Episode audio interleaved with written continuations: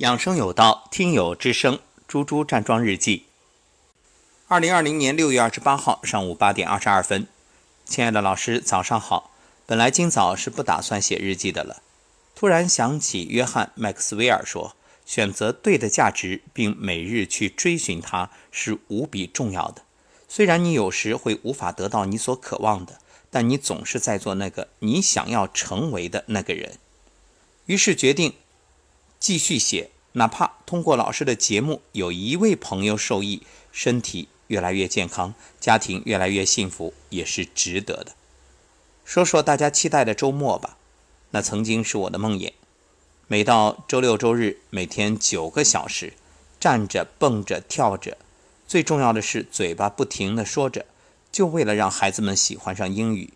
确实赢得了校长的认可，家长、孩子们的追捧。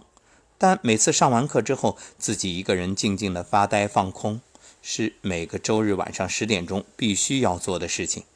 那会儿经常戏谑自己周日晚上的课是回光返照。想想现在周六日两天加起来上八个小时的课，也是好幸福的事情了。昨天周六上完课，已睁不开眼睛，躺下眯了一会儿，去公园散步。晚上八点多躺在床上，听着催眠的音乐进入梦乡。凌晨三点多醒来一次，看了时间再次眯着，五点左右自然醒。哇塞，今天辟谷第四天，一改前两天的心慌气短，身体竟然好轻松。闭眼感恩揉腹，起床去卫生间，没有大便，回来测身体指标，体重已经降了五斤，肌肉量需要加强，平板支撑继续做起来。蛋白质有增加，内脂从四降到三，体脂从最开始的百分之三十点六降到百分之二十九。回来继续起床巴士。今天扩胸运动的时候，右边的肩膀也不那么咔咔作响了，只是还有一点点。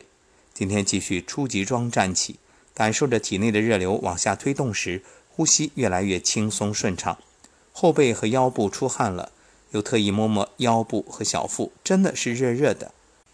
对了。昨天上课时有好几次能感觉到大腿上方里面也有热流，哈哈，是越来越通透了吧？站桩拍打完毕，再次去卫生间大号，然后看看镜中的脸色，确实白回了不少，舌苔也是白白的薄薄一层。最大的感受是身体轻快的想要跳起来。感谢老师一路陪伴，有您真好，一起传递健康、爱和幸福，好心情。